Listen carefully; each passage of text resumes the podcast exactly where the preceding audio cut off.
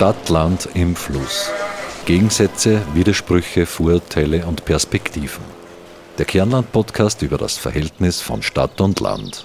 Im Freien Radio Freistadt, auf Radio Froh, diversen Podcast-Plattformen und im Online-Archiv der Freien Radios cba.fro.at. Gefördert vom Bund, Land und Europäischer Union. Liederregion Müllviertler Kirnland. Viele Menschen leiden unter den Folgeerscheinungen einer zum Beispiel chronischen Erkrankung, Beeinträchtigung oder psychischen Belastung. Sie hadern mit dem Schicksal, wissen keinen Rat mehr und sie fühlen sich in Stich gelassen. Selbsthilfegruppen sind in dieser Situation oft hilfreich. Herzlich willkommen zu einer neuen Stadt, Land im Fluss Podcast-Episode mit dem Thema Selbsthilfegruppen in Oberösterreich. Mein Name ist Marita Koppensteiner und ich werde Sie durch diesen Podcast begleiten.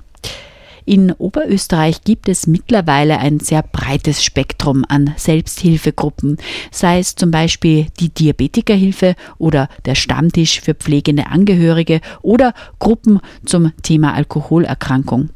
Bei einer so großen Vielfalt braucht es auch einen Dachverband, die Selbsthilfe Oberösterreich. Dieser Dachverband wurde im Jahr 1990 durch den Zusammenschluss von 22 Selbsthilfegruppen gegründet und betreut derzeit rund 400 Selbsthilfegruppen individuell. Der Vereinssitz befindet sich in Linz. Wir haben dort nachgefragt und wir wollten wissen, wo es mehr Selbsthilfegruppen im Verhältnis gibt. Am Land oder in der Stadt? Und ob es sogar eine Unterscheidung gibt, was die Themen der Selbsthilfegruppen zwischen Land und Stadt betrifft. Spielt auch die angebliche Anonymität in der Stadt eine große Rolle? Dazu haben wir Hubert Kehrer, den Obmann Stellvertreter der Selbsthilfe Oberösterreich, befragt. Meine Kollegin Claudia Prinz führte das Gespräch. Herr Kehrer, äh, wie funktionieren denn Selbsthilfegruppen eigentlich? Ja, Selbsthilfegruppen werden auf Initiative von betroffenen Personen meistens äh, gegründet und dort haben die Betroffenen, die mit einem bestimmten gesundheitlichen Problem äh, zu tun haben, haben dort die Möglichkeit, sich auszutauschen, sich zu treffen, Informationen zu bekommen. Ja. Und warum funktioniert denn genau eine Selbsthilfegruppe eigentlich so gut? Wenn man sie gar nicht kennt, was spielt sie da ab in einer Gruppe? Zunächst müssen Sie einmal die, die Schwellenangst überwinden, dass Sie zu einer Selbsthilfegruppe kommen. Wenn Sie einmal da sind, merken Sie, da sind Menschen auch, die haben dasselbe Problem wie ich. Ja. Mhm. Und das nimmt einmal Ängste ja, weg. Mhm. Und die haben die Möglichkeit, mit Betroffenen sich auszutauschen. Mhm. Wie gehst du mit der Situation um? Wie, wie geht's mir? Und so weiter. Und das ist ein ganz wichtiger Kernpunkt. Wenn das Gespräch funktioniert in einer Gruppe, dann funktioniert es gut. Mhm. Zusätzliche Informationen gibt's ja noch äh, in den, äh, bei uns auf der Website oder auf den Websites der verschiedenen Selbsthilfegruppen. Mhm. Und, aber der, der Kernpunkt der Selbsthilfe ist der persönliche Austausch von Betroffenen. Mhm. Und was gehört da sonst noch dazu? Ich denke mir mal, dass das echt ein wichtiger Schritt ist, dass man mal diese Distanz überwindet und sie wirklich physisch auch mit jemandem trifft und austauscht. Das ist ganz, ganz wichtig. Und vor allem, äh, je nach Thema der Selbsthilfegruppe, je nachdem, mit welchen gesundheitlichen äh, Problemen man zu tun hat, äh, ist auch die Anonymität dort eine, eine groß, ein großes Thema. Mhm. Und vor allem auch eine, eine Vertrauen, das, das Vertrauen zur Gruppe, das aber erst wachsen kann, wenn sie öfter kommen oder die Hilfe in Anspruch nehmen. Mhm. Und vor allem ein Prinzip, das, was in der Gruppe gesprochen wird, geht nicht nach außen. Mhm. Gibt es ja einige Prinzipien, vielleicht kommen wir da später noch mal zum Sprechen.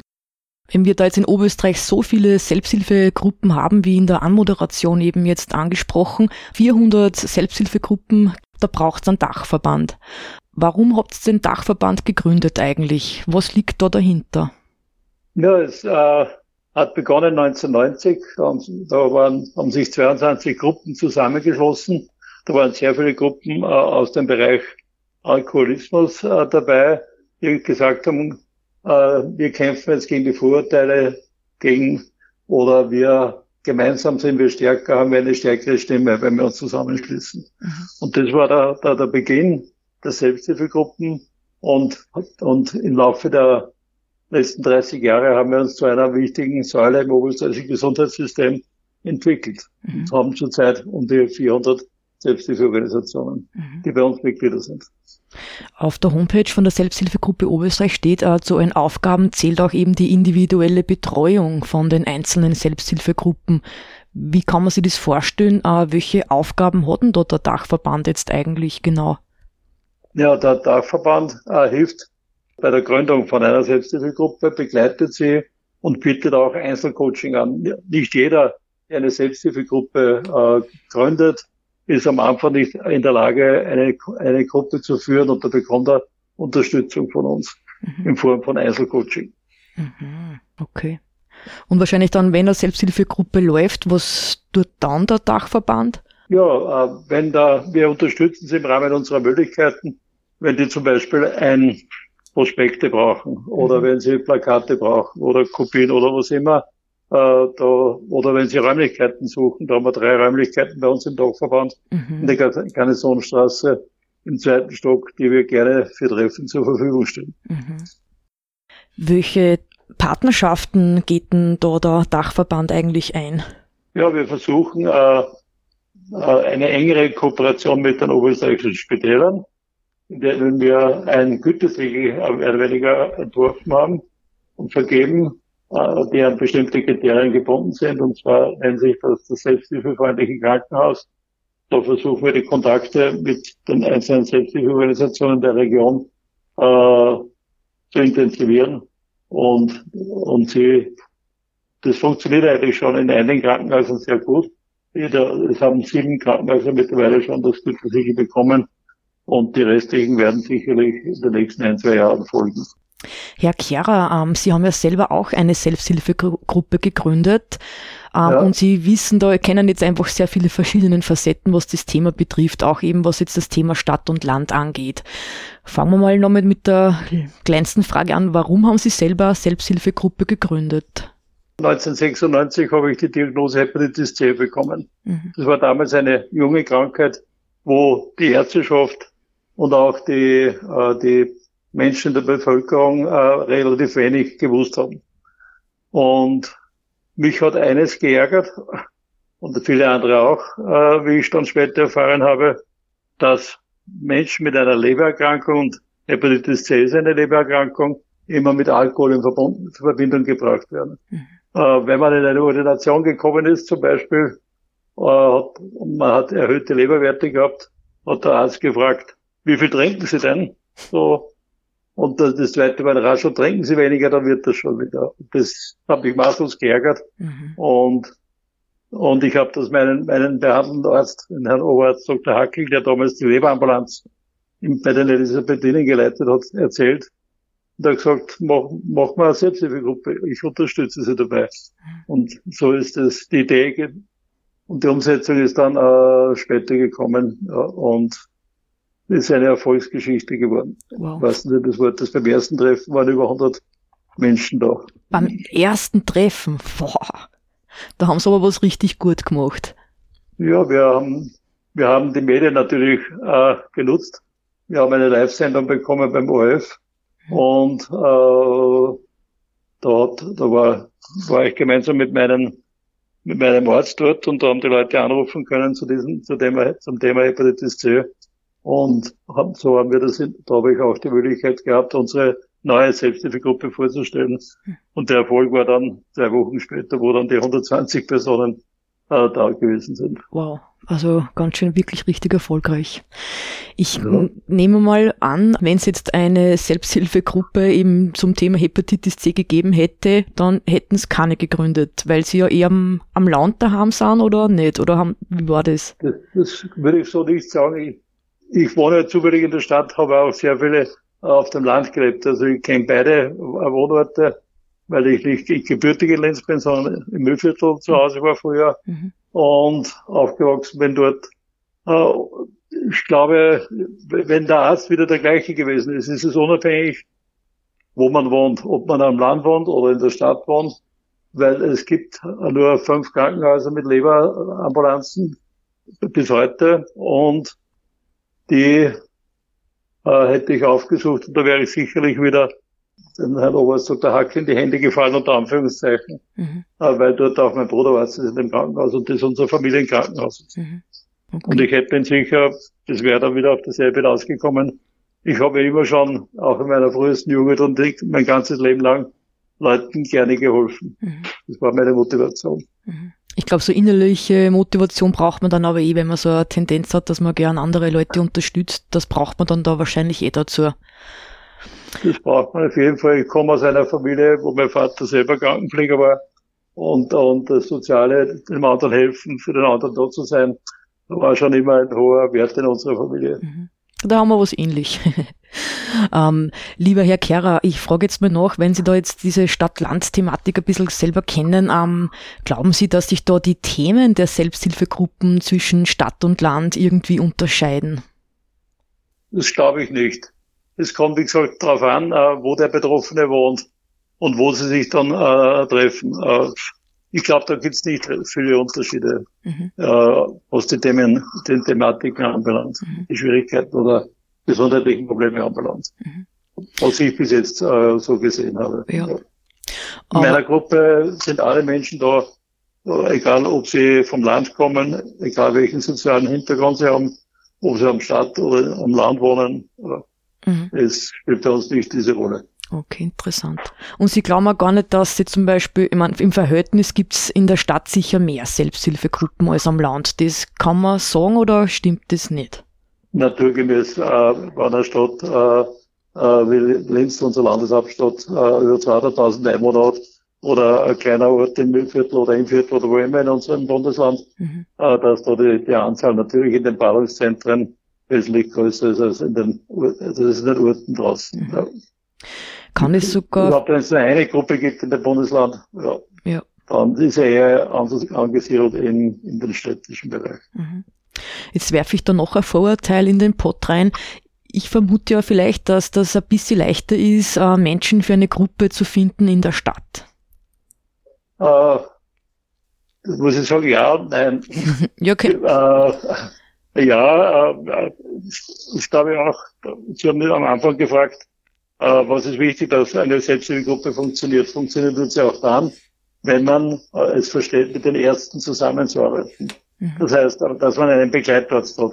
Wenn der Begleitarzt die Leute weiterverweist auf unsere Gruppen, äh, wie gesagt, dann äh, funktioniert es wesentlich besser und, und spielt da auch keine Rolle, ob, der vom Land oder von der Stadt ist. Aber mhm. äh, das ist sicher auch ganz wichtig. Mhm. Die medizinische Begleitung von einem mhm. Begleitarzt. Mhm. Herr Kehrer, Sie haben jetzt das Wort Begleitarzt äh, verwendet. Hm, was ist das jetzt nur mehr genau und welche Rolle hätte jetzt der Begleitarzt im Rahmen einer Selbsthilfegruppe? Ja, ein Begleitarzt äh, ist sicherlich ganz, ganz wichtig. Er hat zum einen die Möglichkeit, äh, dass er bei den Treffen anwesend ist und für medizinische Fragen zur Verfügung steht.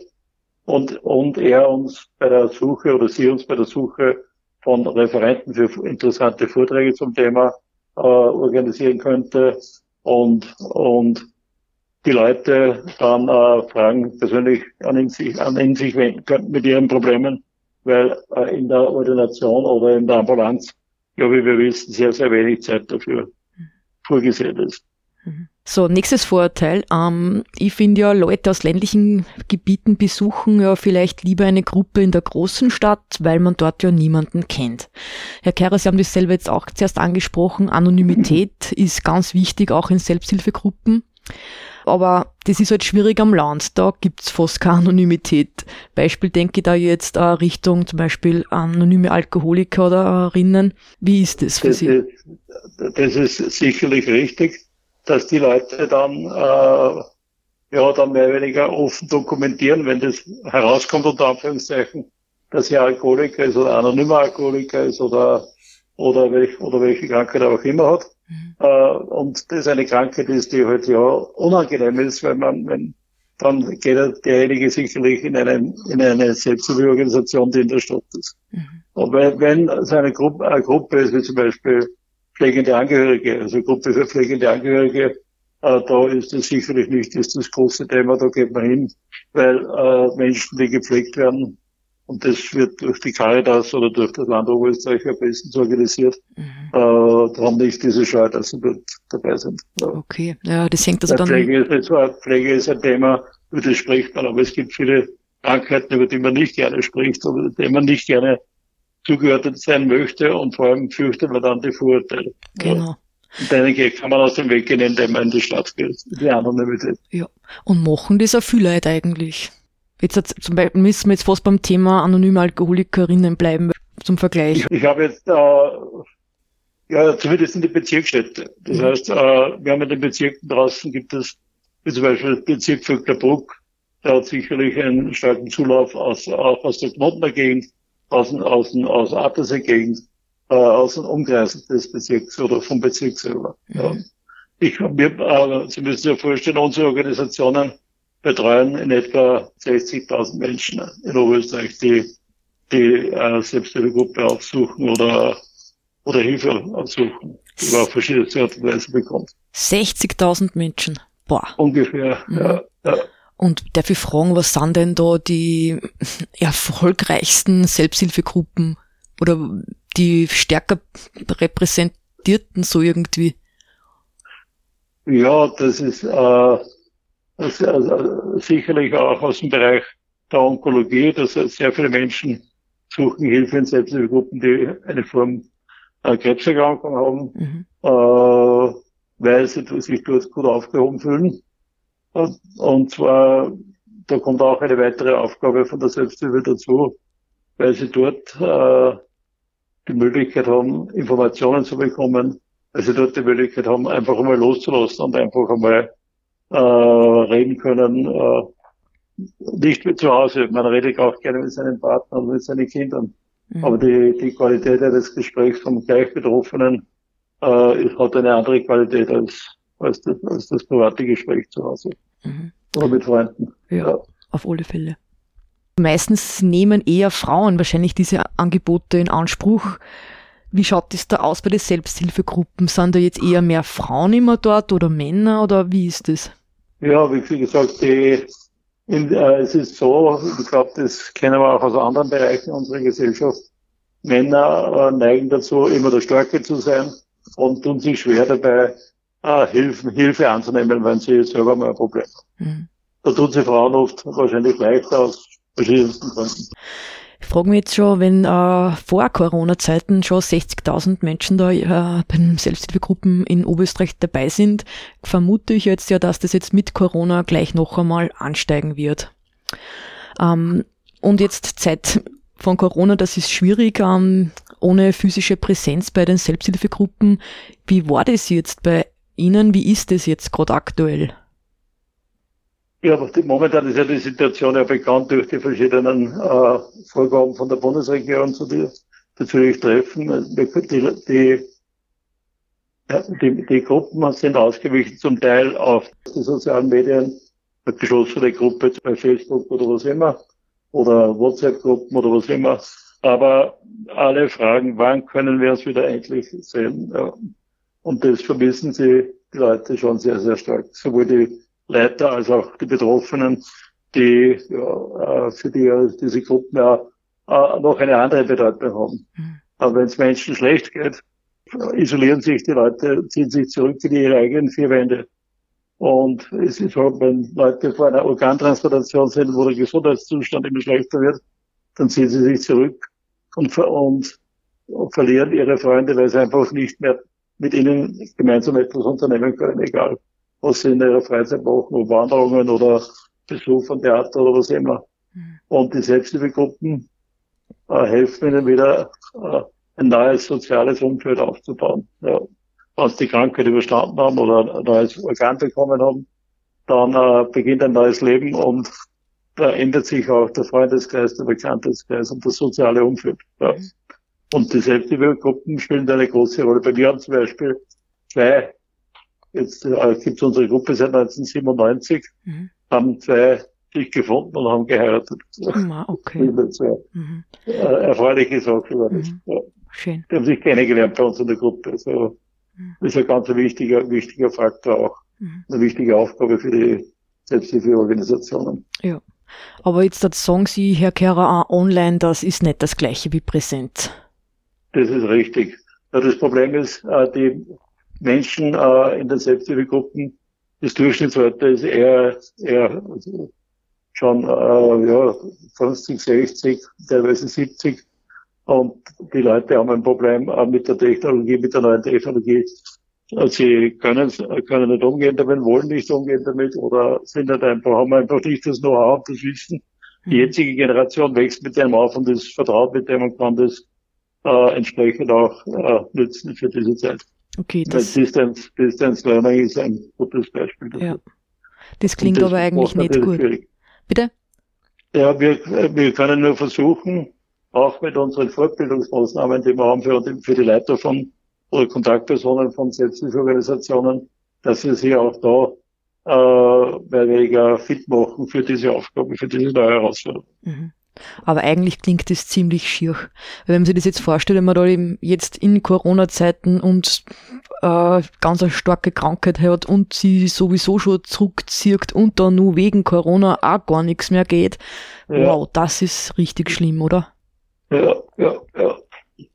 Äh, ich vermisse meine, meine Freunde auch, mit denen ich sage Freunde, weil äh, die Selbsthilfegruppen haben ja auch, und darum ändern sich auch immer die, die, die Zahlen, was die Menschen betreuen in den Selbsthilfegruppen. Mhm.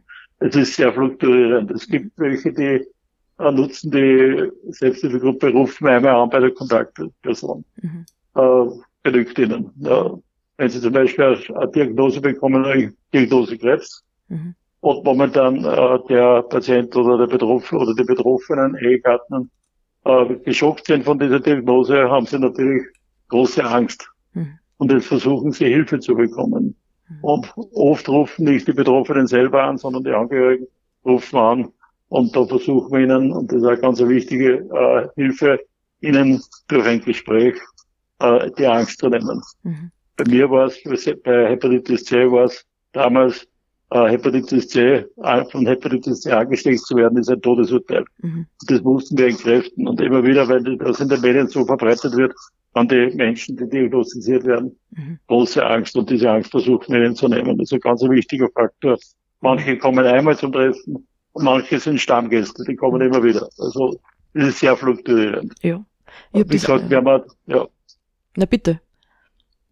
Wir haben zwei Formen. Wir haben äh, der Selbsthilfe wir haben Selbsthilfegruppen, wir haben Selbsthilfevereine. Vereine äh, haben eine Vereinsstruktur wie ein, Fuß wie ein Sportverein oder ein Kulturverein mhm. mit Obmann und allen äh, Funktionen, die so notwendig sind ja. für die Führung eines Vereins. Und wir haben Selbsthilfegruppen, die autonom, äh, ohne Vereinsstatus mehr oder weniger äh, agieren. Boah, das wundert mich fast, aber darf man das? Rechtlich? Ja, man kann Aha. sich treffen, das darf man schon mal. Aber, aber jetzt, äh, in der jetzigen Zeit nicht, in der Corona-Zeit. Ja. Aber wir haben diese Formen. Ich selbst, meine Selbsthilfegruppe ist ein, hat keinen Vereinstatus. Mhm. Ja. Und, wo, und was, welcher Vorteil wäre leicht der Vereinstatus? Der Vereinstatus, äh, der ist jetzt so minimal, äh, dass äh, man hat die Möglichkeit, dass man von der öffentlichen Hand zum Beispiel an, bei der öffentlichen Hand ansuchen kann um mhm. finanzielle Unterstützung. Mhm. Das kann eine Selbsthilfegruppe alleine nicht. Aber es ein Verein sein muss, das sind die Vorgaben so von, vom Land Oberösterreich oder von der Gemeinde oder, oder vom Bezirk oder wo immer man Gelder benötigt oder ansucht. Ja. Ja, stellen wir uns jetzt das jetzt mal vor, dass jemand äh, bei den Radiogeräten zuhört und jetzt meint, okay, das ist jetzt der Zeitpunkt, ich melde mich jetzt mal bei meiner speziellen Selbsthilfegruppe, ich möchte dahin. Ähm, wie wären denn da die ersten Schritte? A und B, das wird ja vielleicht auch passieren, dass ich in eine Selbsthilfegruppe komme und das passt nicht für mich. Was macht man dann? Ja, es ist eine freie Wahl. Das heißt, er selber oder sie selber entscheidet, äh, komme ich noch einmal, ist es das Richtige für mich? Oder wie gehe ich um damit? Also jeder kann kommen. Äh, es ist keine Verpflichtung, dass er kommen muss, wenn er einmal bei uns gewesen ist. Mhm. Ja. Und äh, jetzt nur mal ganz kurz zu dieser Corona-Phase zurückzukommen. Ähm, ja, bemerken Sie da jetzt äh, schon einen Anstieg? Melden Sie schon mehr Leid? Es melden sich auf jeden Fall die Kontakt, viele Kontaktpersonen bei uns im Büro bei der Frau Geschäftsführerin äh, Bruckmüller, mhm. die äh, sagt, das hat mir vorher noch vor einer Stunde habe ich mit ihr telefoniert diesbezüglich, äh, dass Kontaktpersonen anrufen und sagen, wann können wir uns dann endlich treffen. Mhm. Und das rufen jetzt natürlich auch viele Menschen an, die ein Problem haben. Und da versuchen wir zu vermitteln, äh, wo, wo sie zum Beispiel Hilfe bekommen. Ja. Das heißt, äh, wir haben nicht nur als Aufgabe die Vermittlung zu Selbsthilfeorganisationen, das auch, aber wir, wir vermitteln auch, wenn zum Beispiel sagen, okay, gehen zum Land Oberösterreich, zur, zur Abteilung sowieso, und dort bekommen sie vielleicht Hilfe. Mhm. Oder, oder auf der Gemeinde, sprechen sie bei der Gemeinde vor und die können ihnen vielleicht helfen. Ja. Also so versuchen wir äh, zu vermitteln mhm. oder weiterzuleiten an, an mögliche mögliche Organisationen, die ihnen dabei in der Situation helfen könnten. Mhm. Aber nur mal ganz kurz zurückzukommen, was ist da jetzt nochmal der erste Schritt? Also ich habe ein spezielles Problem, würde jetzt gleich mal, schaue ich gleich zur Selbsthilfe-Homepage von euch am Dachverband oder soll ich zuerst selber recherchieren und schauen in meiner Region, ob ich das eh selber finden tue? Es gibt ein paar Möglichkeiten. Ich kann googeln, äh, ich kann äh, unsere Website äh, www.selbsthilfe-oe.at mir anschauen und dort finden wir eine Suchmaschine, wo ich, wo ich den Bezirk eingeben kann, die Krankheit eingeben kann und dann bekomme ich aufgelistet die Organisationen oder in der Arztpraxis hat jeder Arzt äh, dann äh, das Verzeichnis. Das liegt auf dort, wo man nachschauen kann. Das wird alle zwei Jahre neu gedruckt und aktualisiert. Mhm. Dort können Sie auch nachschauen. Und nachdem er äh, diesen Verteiler, dieses Verzeichnis jeder Arzt, jeder niedergelassene Arzt in Oberösterreich bekommt und jede Gesundheitseinrichtung bekommt, wäre das auch eine Möglichkeit. Oder ich googelt und oder ich rufe im Büro an. Es steht jeden Tag in der Zeitung im, äh, auch die Telefonnummer von unserem Dachverband drinnen. Mhm. Da kann man auch gern das und das wird auch genutzt entsprechend. Ja. Ich werde auch äh, im Anschluss dann zu der, bei der Radiosendung bei den Texten die Homepage dazu schreiben, damit man ja, das ja, jetzt lesen ja, kann. Letzte Frage in die Runde. Ähm, wird es bald die erste Covid-Selbsthilfegruppe vielleicht geben? Nicht mehr könnte ich mir durchaus vorstellen. Weil ich mir das, ja. Es ist so, dass nicht wir Initiativen setzen, sondern dass der Wunsch muss von jemandem kommen, der, der vielleicht selber betroffen ist und sagt, ich möchte anderen helfen. Äh, Leute, die Covid schon gehabt haben oder gerade mittendrin sind oder den Angehörigen helfen äh, und möchte eine Gruppe gründen. Und da würden wir natürlich diese Gruppe sehr begrüßen und unterstützen. Ja. Mhm. Ich glaube, das dauert nicht mehr lang. Ich wundere nur, dass es schon so lange dauert, dass sich noch niemand da drüber gedacht hat. Ich weiß mhm. nicht, das ist natürlich ist es am Anfang schwer, weil da kein Treffen möglich ist. Ja. Aber es gibt da zum Einstieg auch andere Möglichkeiten. Das stimmt. Wie die digitale Welt. Herr Kehrer, doch noch eine Frage aufgetaucht. Ähm, was würden Sie sich denn für Ihren Dachverband wünschen? Was wir uns wünschen, ist sicherlich, dass wir äh, noch zusätzliche Arbeitskräfte äh, anstellen könnten. Dazu benötigen wir aber, da fehlen uns momentan die finanziellen Mittel. Und wenn uns da geholfen werden könnte, dann könnten wir noch mehr Aufgaben äh, in kürzerer Zeit lösen. Mhm. Ich würde sagen, Herr Kehre, wir sind jetzt am Ende angelangt. Äh, vielleicht möchten Sie uns noch was sagen? Ja, wie gesagt, nehmen Sie Selbsthilfe in Anspruch. Wir helfen gerne. Das sind gute Schlussworte. Ich bedanke mich für das Gespräch und wünsche Ihnen noch alles Gute weiterhin. Dankeschön, Herr Kehrer. Ich danke auch herzlich für, für die Zeit und für das Gespräch.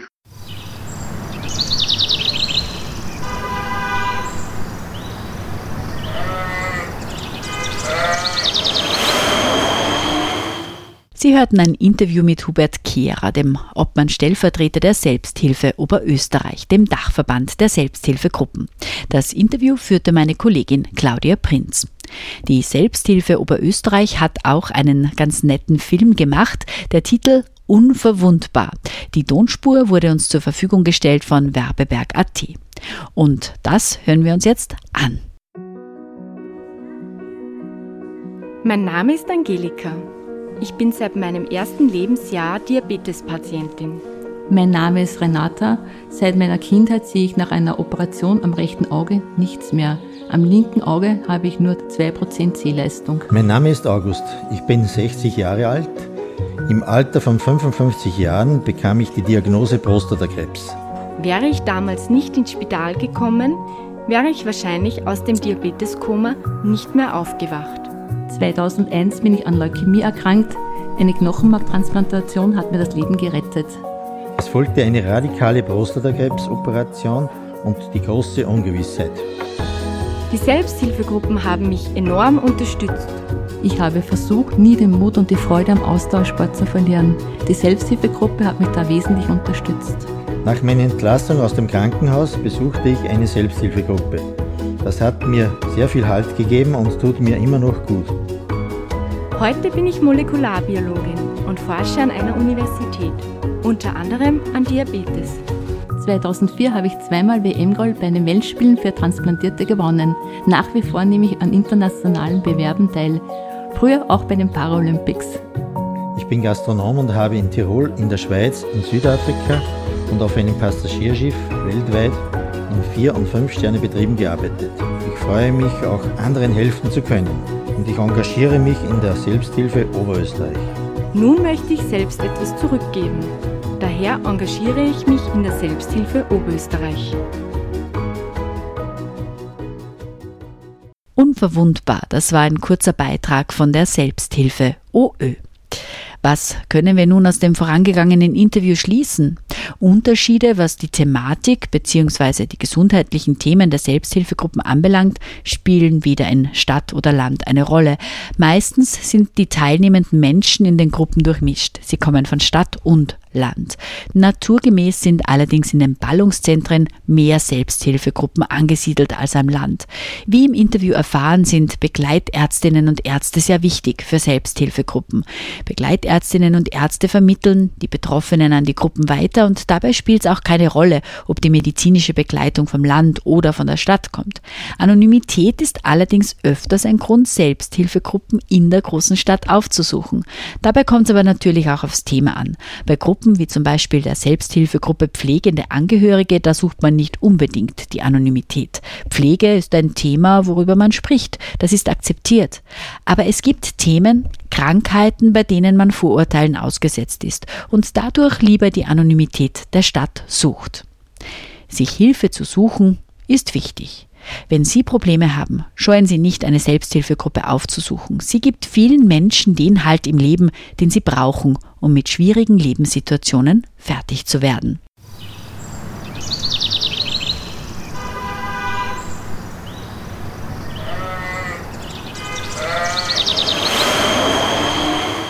Nun geht's weiter mit unserer Rubrik Zurquaste Weggezogene Zurückgekommene. Diesmal mit Markus Zeindlinger, besser bekannt als Markus Z, der Theaterschaffende, Schauspieler und Performer. Zurquaste Weggezogene Zurückgekommene. Ja, ich bin der Markus Zeindlinger, geboren und aufgewachsen in Freistadt ich lebe jetzt in Wien und arbeite da als Theaterschaffender, Schauspieler und Performer unter meinem Künstlernamen Markus Z. Nach der Matura habe ich in Freistadt nur meinen Zivildienst im Kindergarten der Lebenshilfe geleistet und ja, dann war ich 20, dann war es irgendwie auch Zeit wegzugehen. Zunächst hauptsächlich für mein Schauspielstudium, und die freie Theaterszene, in der ich mich seither bewege, ist doch ein recht urbanes Medium. Das hat mich ja zu einem Stadtmenschen gemacht. Und das muss ich immer wieder gut mit Zeit in der Natur ausgleichen, denn was ich in Freistadt oder eigentlich an Freistadt am meisten vermisse, das sind die kurzen Wege in die grüne Umgebung. Das war Markus Zeindlinger, ein Weggezogener aus Freistadt, den die freie Theaterszene zu einem Stadtmenschen gemacht hat. Und damit sind wir auch schon wieder am Ende unseres Kernland-Podcasts angekommen. Stadt, Land im Fluss geht zu Ende. Am Mikrofon verabschiedet sich von Ihnen Marita Koppensteiner. Redaktion Claudia Prinz, Marita Koppensteiner und Martin Lasinger. Stadt, Land im Fluss. Gegensätze, Widersprüche, Vorurteile und Perspektiven. Der Kernland-Podcast über das Verhältnis von Stadt und Land. Im Freien Radio Freistadt, auf Radio Froh, diversen Podcast-Plattformen und im Online-Archiv der Freien Radios. cba.fro.at. Gefördert vom Bund, Land und Europäischer Union. Liederregion Müllviertler Kirnland.